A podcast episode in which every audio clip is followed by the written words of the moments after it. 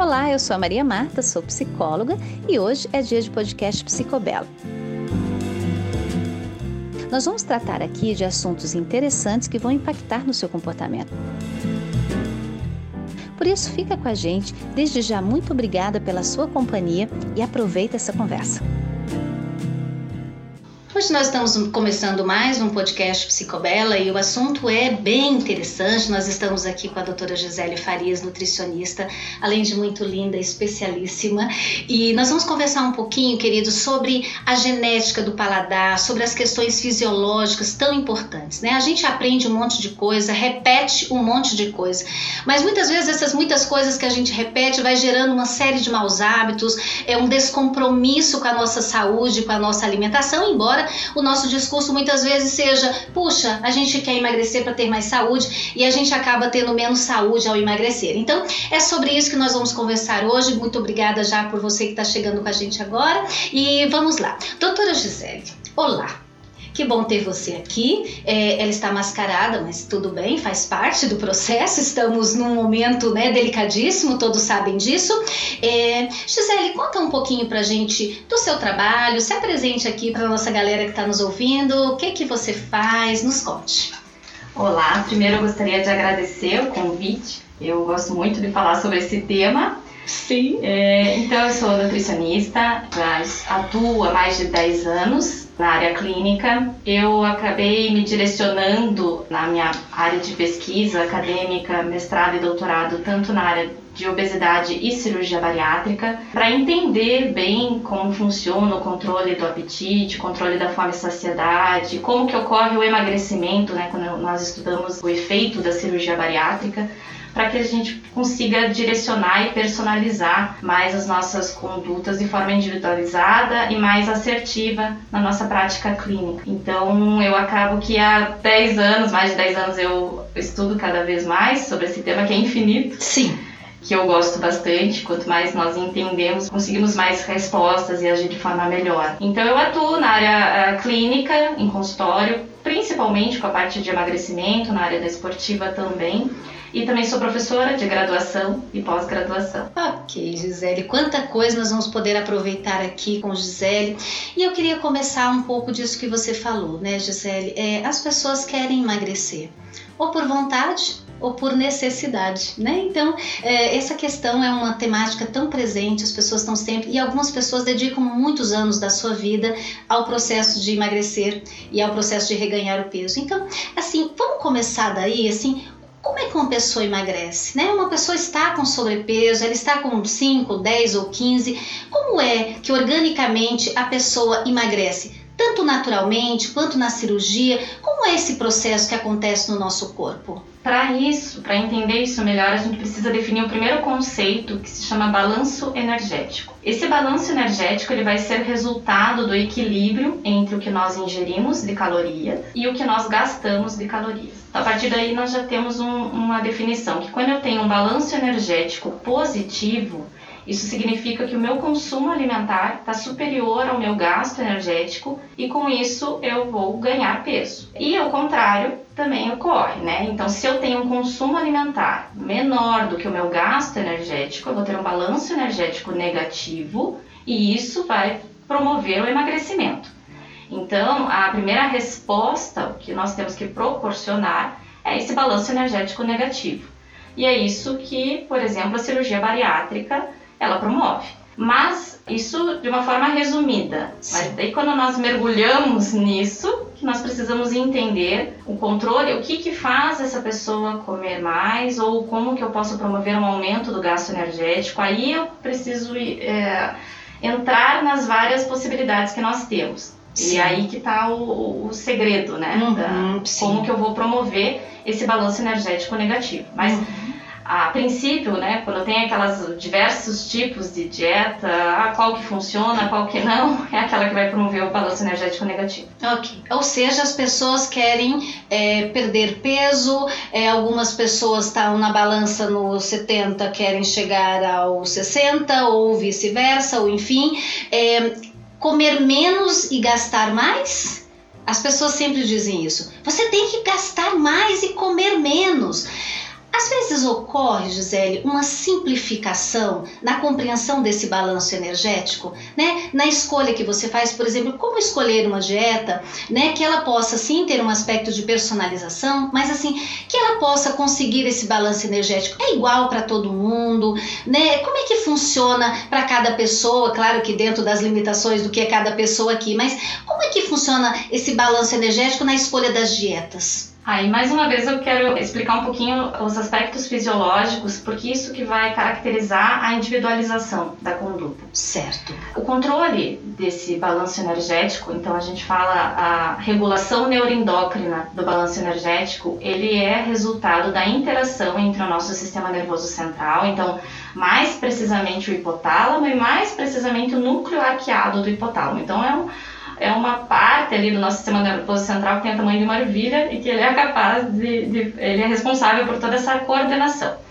E essa, essa coordenação então, é regulada pela interação entre o núcleo arqueado do, do, hipotálamo e sinais periféricos que são provenientes do tecido adiposo e do trato gastrointestinal, mais precisamente pâncreas, estômago e intestino. Uma conversa do cérebro com Exatamente. o nosso sistema digestivo. Uhum. E aí entra uma, uma questão importante porque existem diversas situações que podem ocorrer. Pode ser que a pessoa tenha muito apetite por uma desregulação da, da secreção de grelina ou que ela esteja com uma, uma inflamação no organismo em que os hormônios não consigam atuar, em que aí nós temos um quadro que é bem comum e prevalente, que é a resistência à ação da insulina e resistência à leptina, ou seja, a pessoa produz o hormônio, mas ela, é, por uma questão inflamatória do organismo, que pode ser é, resultado até do excesso de peso mesmo, esses hormônios não conseguem atuar.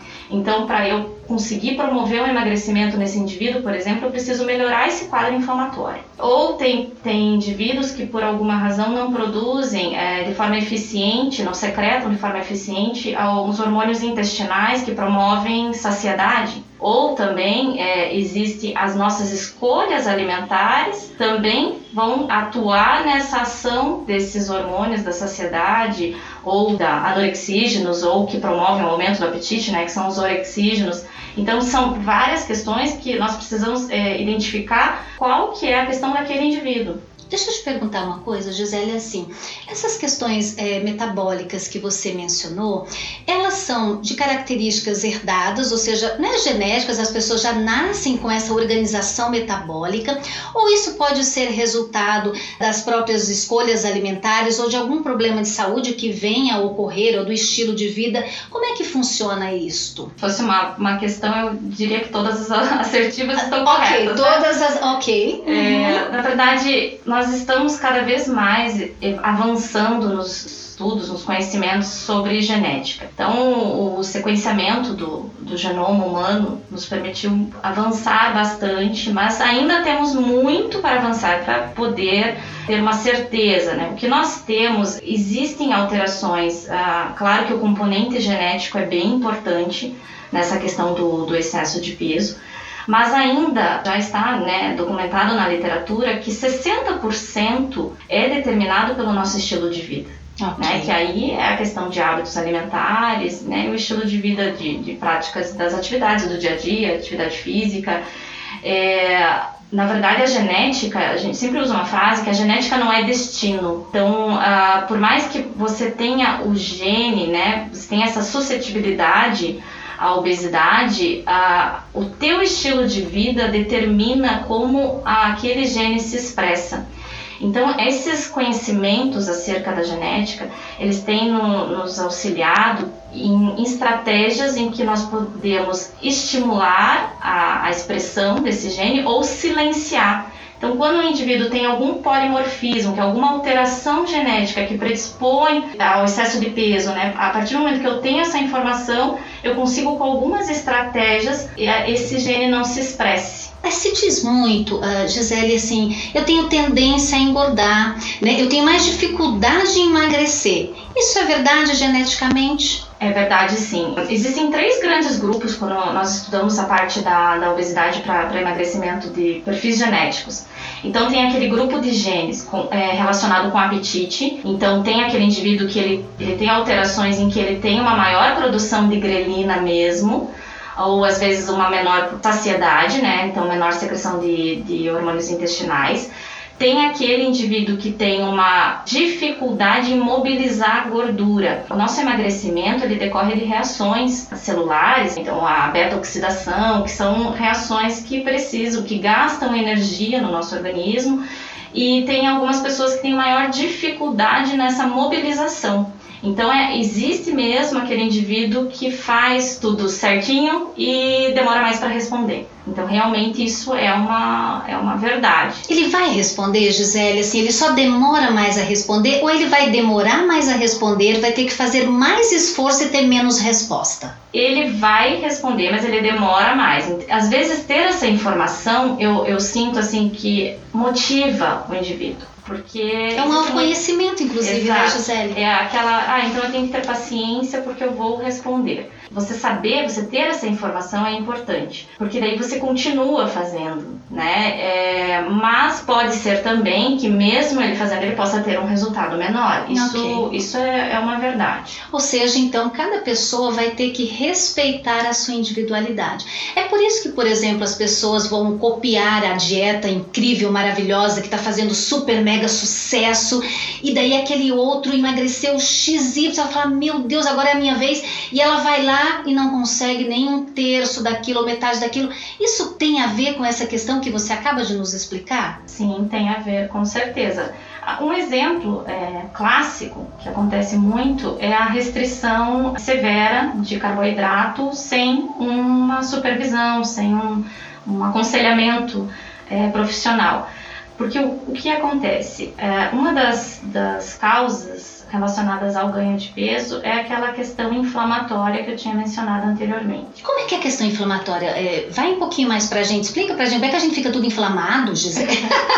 a gente fica tudo inflamado, gente. Como é que a gente fica tudo inflamado, Gisele? Começa na, quando eu tenho um quadro de balanço energético positivo de forma crônica prolongada, ou seja, eu estou consumindo calorias mais do que eu estou gastando, eu faço um aumento do meu tecido adiposo. E esse aumento pode acontecer primeiro uma hipertrofia, então há um aumento das células de gordura, e quando não o, o nosso estoque fica lotado, ocorre uma hiperplasia dessas células de gordura.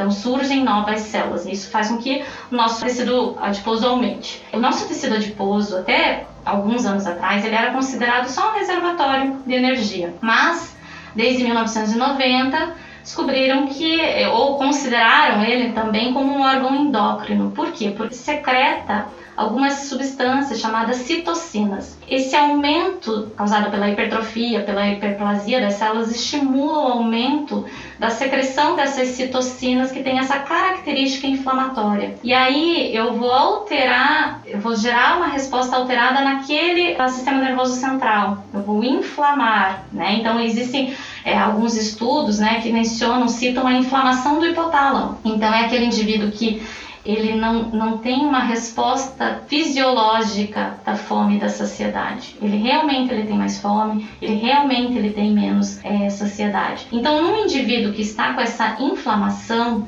eu fazer uma restrição de carboidrato sem supervisão, em que eu, eu faço um aumento expressivo de carne vermelha, por exemplo, que tem gordura saturada, ou que eu comece a, a aumentar o consumo de bacon, é, de banha de porco, que são alimentos que são mais inflamatórios, para esse caso vai ser prejudicial. Então esse paciente ele vai inflamar mais, né? Algo que não se percebe, é, não sente, mas você pode prejudicar então, pode ter uma resposta mais rápida em termos de, de perda de peso temporária, mas você vai piorar o quadro e por isso que daí esse peso retorna, ou tem gente que mesmo fazendo não responde, né, de forma tão eficiente como outras. Aquela pessoa tá animada tá comendo tipo assim carne, salada, ovos e tá super feliz, assim, agora eu tô perdendo peso super rápido, tal, legal, mas ela tá causando inflamações no seu organismo porque não está bem estruturado essa dieta, não seria a dieta adequada para ela. Exatamente, e tem, e tem que ser bem é, planejada, não se pode esquecer dos micronutrientes, porque nós pensamos nos macronutrientes, né, que são os carboidratos, proteína e gordura. Então nós pensamos na restrição do carboidrato e acaba restringindo frutas. Algumas são tão severas que restringem o consumo de fruta e de vegetais até, só pode determinados tipos.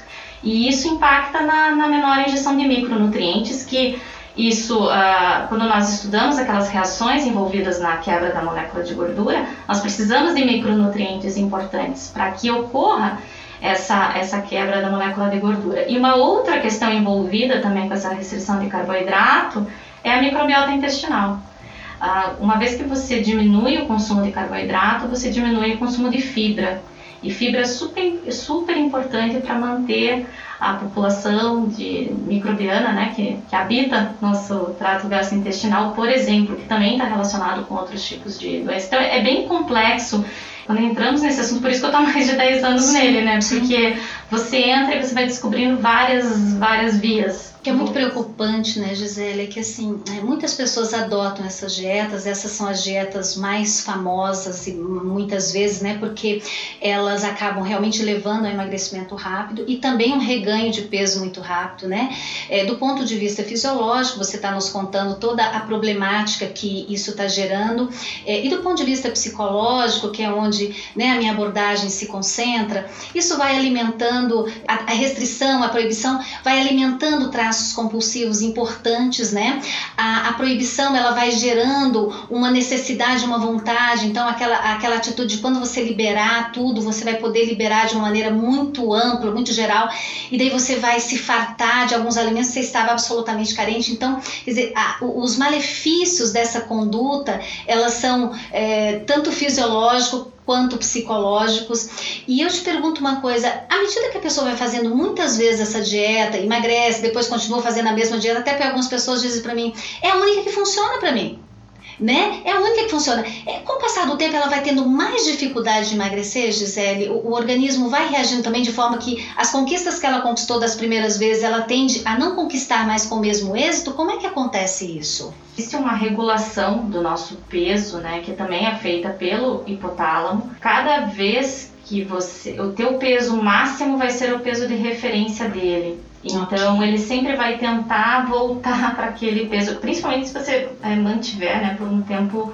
é, maior mas ele vai querer é, retornar para aquele ponto de anterior. Como se fizesse uma marca que ele tenta atingir constantemente. É, porque o nosso organismo ele é poupador, ele não entende o emagrecimento como algo que mesmo quando a pessoa tem um excesso de peso, ele não vai entender como uma coisa que precisa acontecer, ele quer, ele acha uma agressão, né? O emagrecimento sempre vai ser uma agressão para o organismo, mesmo para quem, a forma que ele entende mesmo para quem tem obesidade. Sim. Então, por isso que ele é tão resistente também a essa resposta. Sim.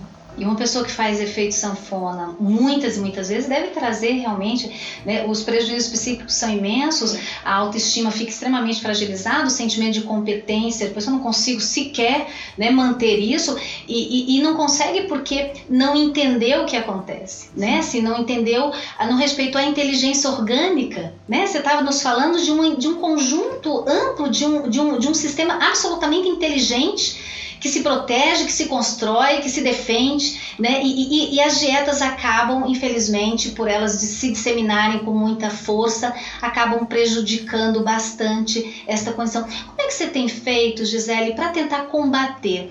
A gente sabe, né, assim, estudos da Organização Mundial de Saúde nos contam é, índices alarmantes, né, de que talvez em 2025 nós temos mais de 2 bilhões de pessoas com sobrepeso, que não é uma obesidade, mas talvez mais de 700 milhões, quase um milhão de pessoas é, com obesidade. Ou seja, a gente vive a era da informação, nunca se estudou tanto a obesidade, se sabe tanto e as pessoas continuam ficando obesas e lutando contra a balança, né, num, num sistema de sobrepeso É, como é que você tem trabalhado como clínica, como professora, é, né, na, na, tentativa de, de combater, né? na tentativa de ensinar que é preciso aprender sobre si para que você possa respeitar seu metabolismo, né? Inclusive, que é o tópico que eu quero entrar com você na sequência, que é também respeitar o seu paladar, construir o seu estilo de vida. Como é que você tem combatido? Porque é muito frustrante também para o clínico, para o nutricionista, né? Que trabalha muitas vezes e aquilo vai ficando em vão porque não vai havendo um aprendizado, um compromisso, até que haja até um amadurecimento ou, infelizmente, é, prejuízos orgânicos importantíssimos, né? Que, que, que geram sustos e que geram é, mudanças. Como é que você tem enfrentado essa dificuldade na clínica, querida? Tanto como professora, como né, na, na área clínica, como nutricionista, eu tenho tentado resgatar alguns conceitos do que o básico funciona. E, e para isso eu. Ai, adoro isso. Vou... O pretinho básico, né, Gisele? É, Você pode pôr um jeans e uma camisetinha branca, vai é. funcionar. Aquele, aquela camisetinha preta fica bom, né? Fica sempre. Mas aí eu, eu até lembro do, do nosso guia alimentar para a população brasileira, que foi publicado em 2014, que ele foi considerado o melhor do mundo. E nele, o que, que nós temos como as regras de ouro, né? Priorizar, fazer a base da alimentação dos alimentos minimamente processados e evitar diminuir o consumo de processados e ultraprocessados. E eu digo que é isso que eu tenho tentado resgatar tanto nas minhas aulas quanto no, no consultório, porque a, a busca é, no consultório, alguém pegar de exemplo pessoal da prática de atividade física. O pessoal começa a fazer atividade física, chega no consultório e fala: Olha, eu vim aqui porque eu preciso tomar um, um suplemento. E muitas vezes não é preciso. A gente precisa. A, a, o suplemento ele vai ser complementar se eu não conseguir atingir pela alimentação. Mas a minha preferência sempre vai ser a alimentação. Não que o suplemento esteja errado, não é isso. Mas primeiro vamos tentar a alimentação. E, e nas aulas também eu vejo isso, porque às vezes dando aula sobre um determinado assunto. Ah, mas qual suplemento que é bom para prescrever? Não sei, é, é o alimento. É moda, né? O suplemento é. não é alimento. É, isso virou tão forte, é. né, Gisele? Exatamente. Então, e isso gera um custo maior e, e aquela a questão que daí a psicologia, né, vai muito melhor da, da questão do, da relação com o alimento, a relação até no guia alimentar ele fala para estimular a pessoa a cozinhar, a ter a relação com as pessoas, com a família na, na hora de, de fazer o seu próprio alimento também. Então, para mim, o ponto de partida tem sido isso. E também é, tirar esse conceito do, do não comer que vai trazer o emagrecimento. Muito pelo contrário, eu tenho visto com muita frequência as pessoas com restrições importantes e para que ela, e sem ter o resultado, e que para ela emagrecer ela precisa comer mais. Gisele, deixa eu aproveitar a sua fala para te perguntar sobre tempo de comer, né? Os jejuns intermitentes, os espaçamentos muito, bastante longos, é, essa, essa ideia de que eu vou comer cada vez menos, né? Não até numa perspectiva anorexia, mas vai restringindo, vai restringindo, não só porque vai ficando desnutrido, como você já no, nos ensinou, mas porque também vai privando e isso vai gerando um estresse, porque a nossa relação com a comida ela gera um estresse, né? Então é importante a gente pensar como é que faz com isso. Todo mundo se beneficia do, do jejum, não são todas as pessoas, né? Qual, quando que é benéfico, quando não? Nos ajude nisso. As condutas nutricionais, nós sempre partimos do, do básico, né? Do planejamento. Uhum. E daí nós podemos, ao longo de um acompanhamento, é, adotar estratégias? Aí entra uma, ah, por um período eu, eu, opto por uma estratégia de, de, restrição de carboidrato. Por um período, eu faço um ciclo de estratégias okay. também, mas depois que eu tenho um tempo de acompanhamento. E dentre essas estratégias, o jejum, ele pode ser mais uma estratégia que pode ser aplicada em algumas pessoas que alguns estudos ainda também uh, nós precisamos de mais evidências sobre o jejum, mas até agora as evidências que temos podem ser benéficas quando bem ah, monitorada, quando bem aplicada, não todos os dias, às vezes nós usamos protocolos uma ou duas vezes na semana. O jejum, ele vai ser uma estratégia em que eu eu alio um período em que eu fico sem me alimentar com uma restrição calórica. E eu respeito, ah, é importante também eu, eu fazer a, a, o jejum num período em que eu respeite meu ciclo circadiano, porque o que eu vejo é as pessoas fazendo muito errado o jejum por conta. Então elas comem até 9, 10 horas da noite e vão se alimentar uma hora da tarde no dia seguinte, quando que seria o melhor período para se alimentar. Então, na verdade, o que os estudos mostram dos melhores efeitos é quando eu faço uma janela de alimentação em que eu me alimento até 15 ou 18 horas no máximo, aí eu faço o jejum do período noturno e me alimento no horário do café da manhã, entre 8 e 9 horas da manhã. Mas esse jejum, ele vai ser, pode ser uma estratégia para aquela pessoa que a hora que ela for se alimentar, ela vai estar calma, sem querer compensar o, o período que ela ficou sem se alimentar, em que eu faço uma, uma alimentação em que eu traga benefícios, não para que gere essa relação né, de, de restrição e daí recompensa. É, então, para algumas pessoas, algumas pessoas, dependendo do, do, do, tipo de trabalho, ou tem pessoa que, ah, que eu estudo ah, de noite, tal dia muito puxado, às vezes a gente pode adaptar e vai ter um benefício bom. Agora, para pessoa que gera muito sofrimento, talvez não seja bom.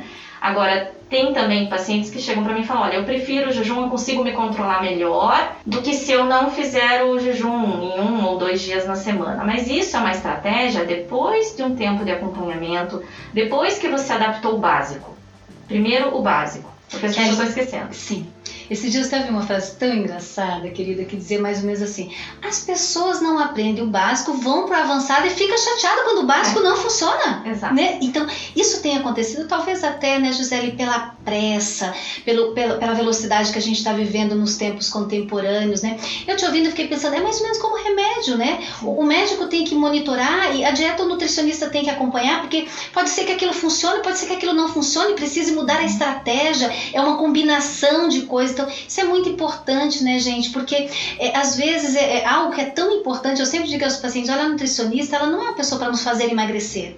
A nutricionista, a nutricionista é um profissional que vai nos ajudar a nos nutrir em cada ciclo da nossa vida e de acordo com cada etapa que a gente precisa, né? Porque às vezes a gente investe muito tempo fazendo coisas que a gente gasta tempo, dinheiro, é saúde e a gente não atinge os objetivos.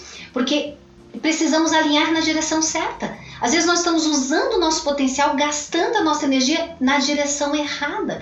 E isso, queridos, é muito sério, é tempo da nossa vida, é desgaste muito grande.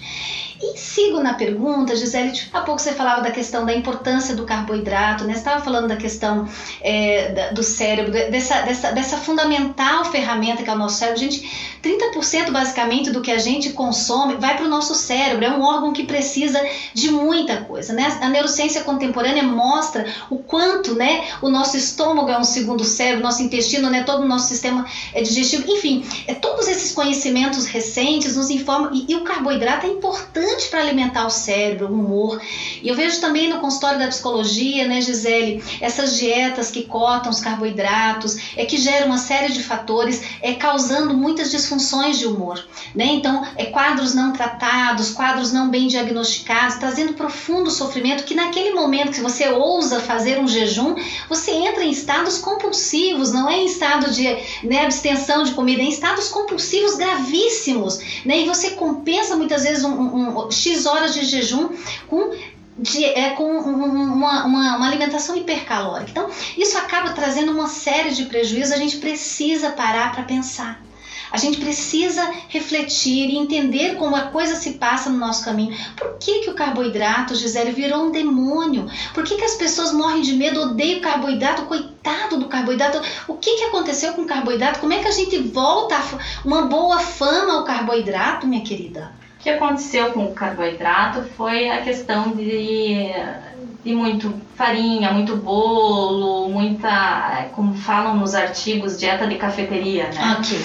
É, então é, é, é, um docinho, é um bolinho, é um pão de queijo, é uma torta. O problema é bolacha recheada, bolachinhas, né? Até as próprias barrinhas de cereais, granolas o que aconteceu foram as misturas do, okay. do carboidrato, né? E acabou que daí os outros é, que são boas fontes, importantíssimas fontes, é, foram também é, crucificados juntos, né? okay. né?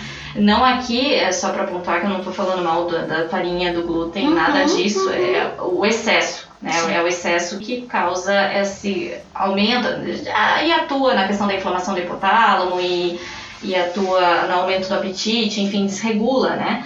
Ah, o que eu tento trabalhar também com as pessoas que a gente precisa do 880, né? Nós não precisamos abandonar todos esses alimentos, então no dia a dia, sempre se baseando no, no que né? Então uhum. eu vou uhum. ter os carboidratos na fruta, nos tubérculos, nos cereais e vou poder comer uh, os alimentos até um bolo de vez em quando, enfim, né? O que as pessoas precisam fazer não é nem todo dia e nem nunca, uma é, adequação, é, uma moderação, né? Isso é muito importante. E daí, Gisele, tem a ver essa coisa da genética com o paladar? Por exemplo, tem pessoas que gostam mais de um docinho, né? Tem pessoas que preferem coisas mais azedas, né? Assim, coisas mais picantes, outros, outros até. Enfim, tem diversos paladares, tem diversas formas, né, de escolhas.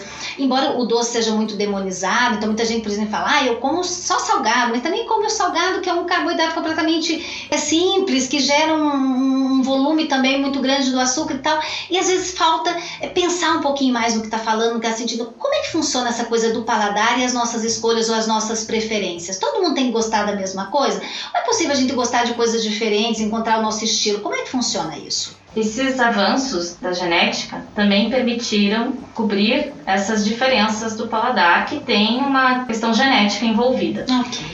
Então, existem alterações, por exemplo, o coentro é um dos grandes exemplos, né? Que uh, existe alteração genética mesmo. Então, eu sou uma pessoa que tem esse polimorfismo. Então, okay. ou a pessoa odeia o coentro, que sou tipo eu, assim, não dá pra sentir o cheiro do coentro, ou a pessoa gosta. Entendi. E é polimorfismo genético, é engraçado. E, o, e eu fico chateada como nutricionista de não gostar do coentro, porque ele é tão benéfico. Ah, ele, ele tem tantas funções, mas assim, olha, não dá, pra mim acaba. Entendi.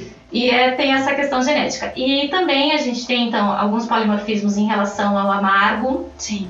Né? Então, tem pessoas que não têm tolerância é, nenhuma pro, pro amargo, né? Tem outras que já têm, até gostam.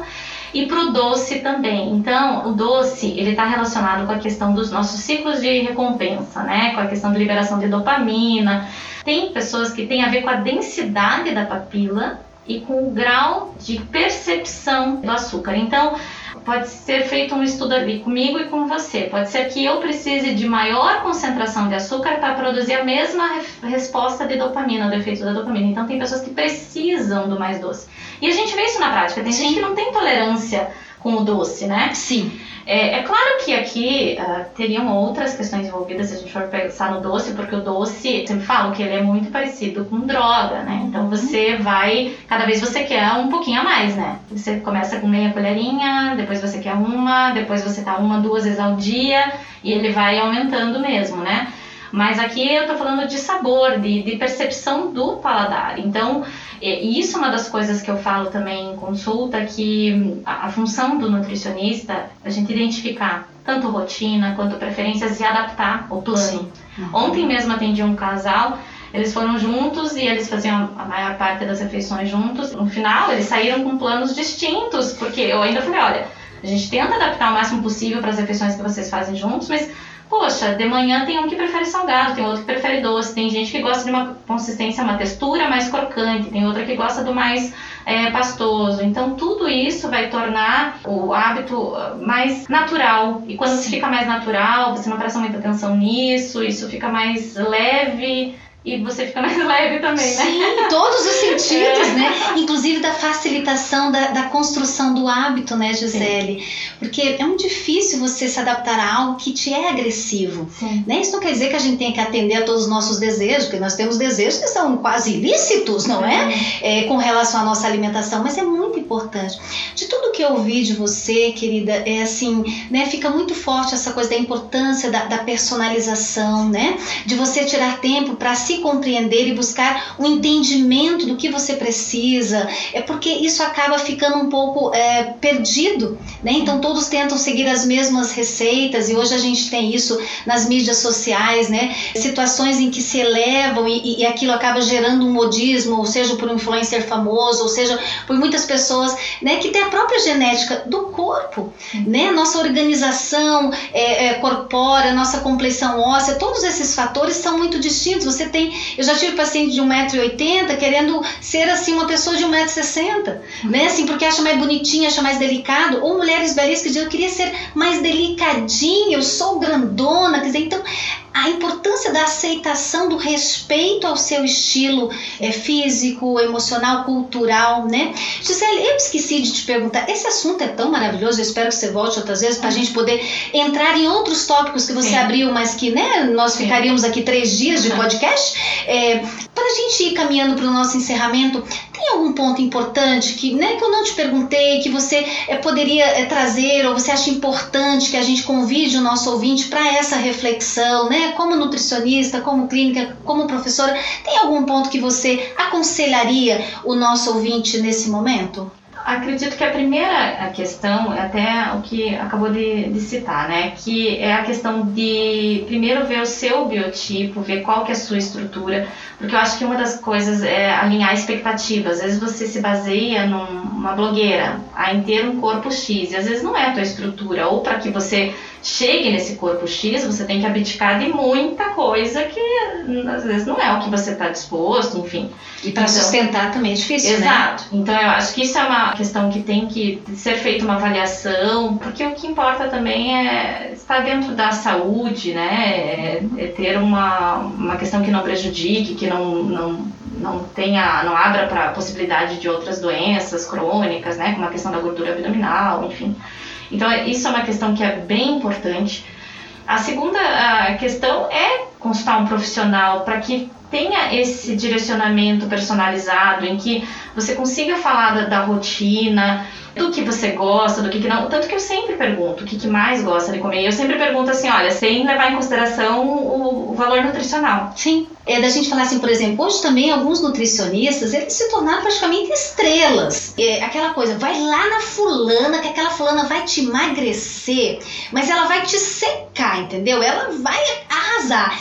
Então, também existe uma onda, né, Gisele, assim, de um modismo, de uma, de uma procura muito desenfreada pelo emagrecimento. O emagrecimento é um valor na nossa sociedade, queridos, né? Algumas pessoas é, são capazes, e eu já ouvi isso milhares de vezes, você também já deve ter ouvido, pessoas que elas sabem que estão pondo a sua saúde em risco, mas elas estão dispostas a fazê-lo, né? E isso tem outras questões emocionais, com, né, de gente de diferentes formas que também estão presentes, a gente tem que, que cuidar. A gente está num momento muito distinto, né, da nossa história. Exatamente. E eu sempre falo também que o papel do nutricionista é a educação nutricional. Eu não posso prometer resultado, porque isso é uma coisa que me perguntam bastante. Ah, mas quanto que eu vou emagrecer em quanto tempo? Eu falo, gente, eu não posso prometer. Se eu prometer, eu tô mentindo, porque Sim. eu não sei. Sim né? Então eu acho que, que isso tem que ser levado em consideração. E outra coisa, que às vezes a pessoa quer ficar muito dependente, quer eu falo exatamente o que pode comer em determinado horário, eu falo, olha, a minha função é te educar para que você entenda as combinações, você mesma. A partir do momento, ah, eu preciso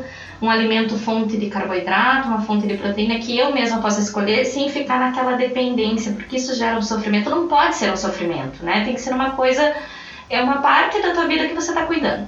E a parte da educação é tão linda de falar, né, Gisele? Porque quando você está falando de educar, você está falando em gerar autonomia no outro, né? Você está falando que o outro ele precisa encontrar o jeito dele fazer, de personalizar, de customizar a partir das orientações. Cada fase, né, queridos? Porque olha quantas vezes nós entramos. Hoje eu estou numa fase da minha vida, é que ela é uma fase muito diferente quando eu tinha 33 anos. Né? Aos 47 anos, eu tenho uma outra dinâmica metabólica, eu estou num outro processo. Então, as atualizações de conhecimento, de educação, eu gosto muito dessa palavra, sabe, querida? Educar aprender a aprender, se comprometer, se desenvolver, né? Acho que a nossa relação com a comida envolve tudo isso. Sim, com certeza. Acho que é o mais importante, né? Acho que é o mais. Gisele, muito obrigada. Eu que delícia agradeço. essa conversa, que delícia essa conversa, saborosa mesmo, né? E eu acho que muito instrutiva, muito nutritiva, né? Do ponto de vista é, do conhecimento. Queridos, eu diria assim, desacelera um pouquinho. Pensa no que você já fez né? Começa, mas começa de outro Gisele falou uma coisa muito legal, assim, né? da, da, questão de você procurar o teu jeito de fazer dar certo. Isso a gente tem que respeitar, né? Então você tem essa sabedoria. Para tudo. ver o que está fazendo, para começar ou recomeçar na direção certa. Isso é muito importante. Querida, muito obrigada. Um beijo carinhosíssimo a você. Continue assim, sendo essa profissional, esta pessoa, né? E que os nossos ouvintes possam realmente degustar bastante essa nossa conversa. Muito obrigada. Eu que agradeço mais uma vez o convite, é sempre um prazer conversar com você, eu admiro muito, sou fã, né? É, somos fãs, é, é, temos uma questão é, inter, inter aqui, entendeu? Delícia. Obrigada. Obrigada a vocês, um grande beijo, queridos, até a próxima.